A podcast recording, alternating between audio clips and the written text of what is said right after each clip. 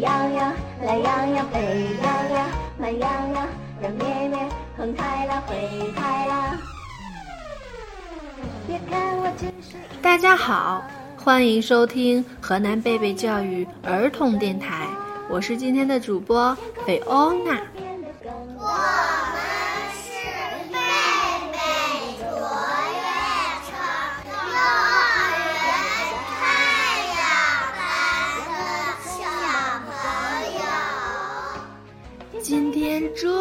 么多小朋友啊，真开心！可赖老师，你今天说话的声音好奇怪呀、像大灰狼的声音。是呀，是呀。我们今天讲的故事就和大灰狼有关。大灰狼可厉害了，我都害怕它，有尖尖牙齿呢。嗯，在动物园能看到狼了，像狗狗一样。老师，老师分享什么故事呢？狼和七只小羊。我听过，我最喜欢了。没有故事的生活是寂寞的，没有故事的童年是暗淡的。故事王国让你在故事的陪伴中度过每一天。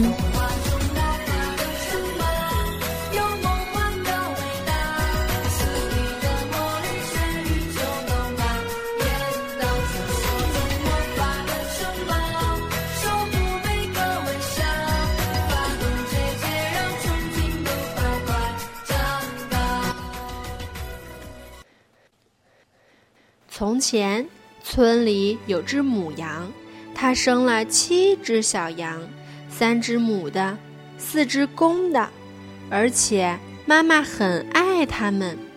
有一次，妈妈带七只小羊出去散步，一只小兔急忙地跑了过来。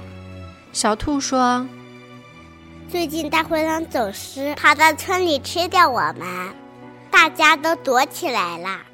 大灰狼还说明天的目标就是你的小羊。：“小羊听了都哭起来了。有一只小黑羊没有哭。小兔还对七只小羊说。”你们千万不要出去！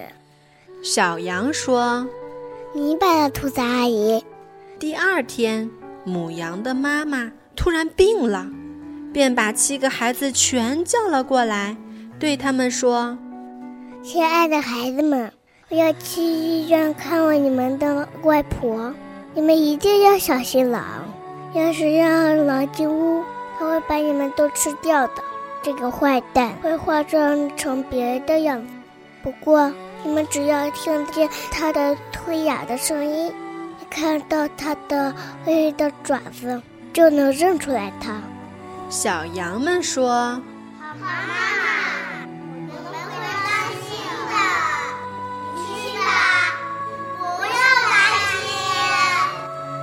母羊便放心的去看望它妈妈了。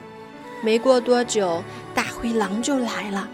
所有动物见了大灰狼就跑，把门关得紧紧的。大灰狼来到小羊家，大声说开门呀！我的好孩子，妈妈回来了，还给你们带了好吃的。：“可是小羊们听到粗哑的声音，立刻知道是大灰狼来了。他们大声说。”我们不你不是我的妈妈，我们的妈妈说话声音很好听，你的声音又粗又难听。你是大灰狼，于是，大灰狼跑到杂货商那里，买了一罐蜂蜜吃了下去。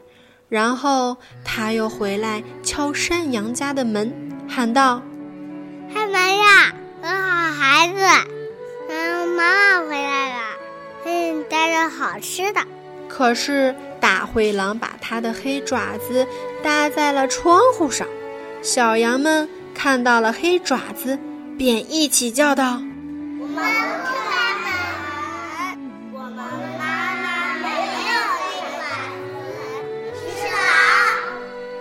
于是，大灰狼跑到面包师那里，对他说：“我的脚受了一点伤，给我用面团揉一揉。”等面包师用面团给他揉过后，大灰狼又跑到磨坊主那里，对他说：“在我的脚上撒点白面粉。”磨坊主想，狼肯定是想去骗人，便拒绝了他的要求。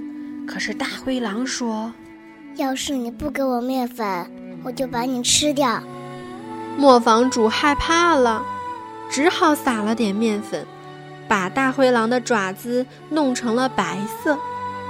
这个坏蛋第三次跑到小羊家，一边敲门一面说：“开门啊，孩子们，你们的好妈妈回来了，还给你们带了好吃的。”小羊们叫道：“你先把脚伸出来，让我们看看，好让我们知道是不是我们的妈妈。”大灰狼把爪子伸进窗户，小羊们看到爪子是白的，更相信他说的话。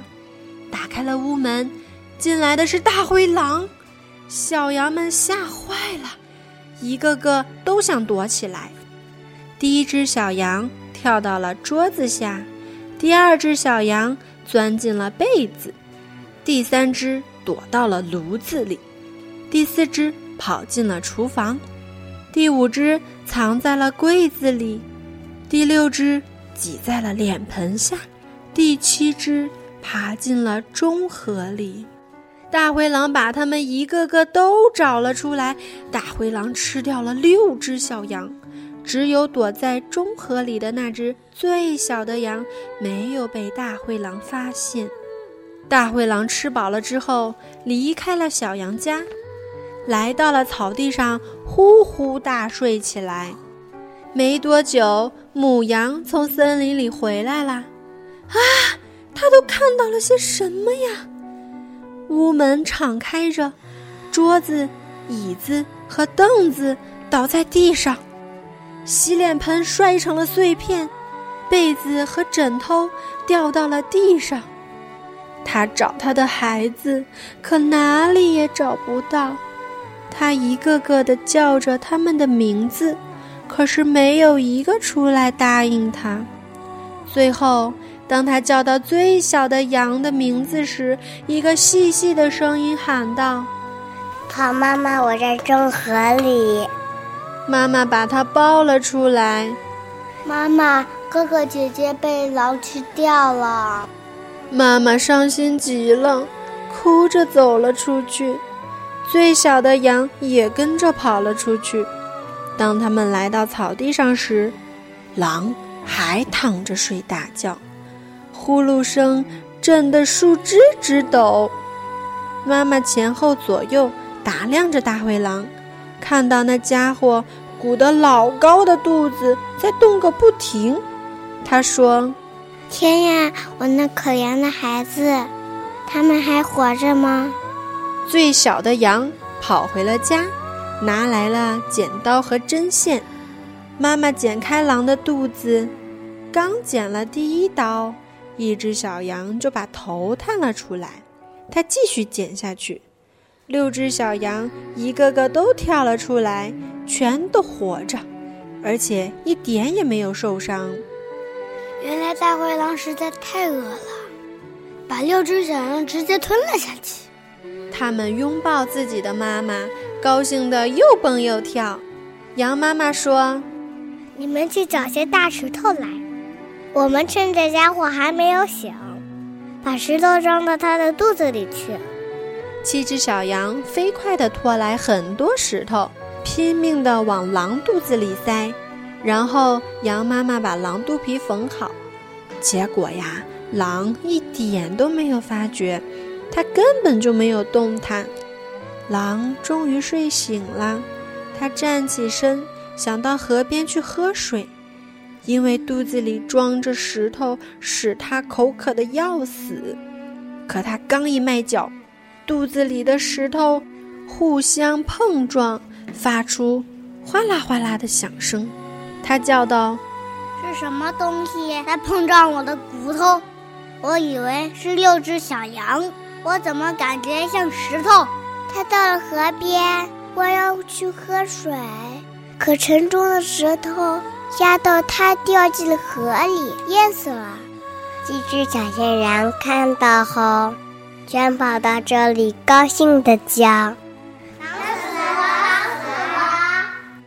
从此，小羊和羊妈妈，还有村里的动物们过着幸福的生活。我们的故事讲完了，你们觉得好听吗？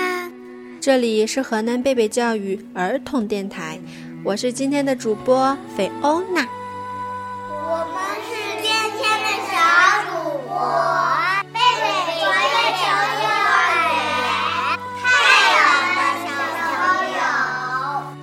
想听更多更好的故事，请关注河南贝贝教育儿童电台。我们下次再见。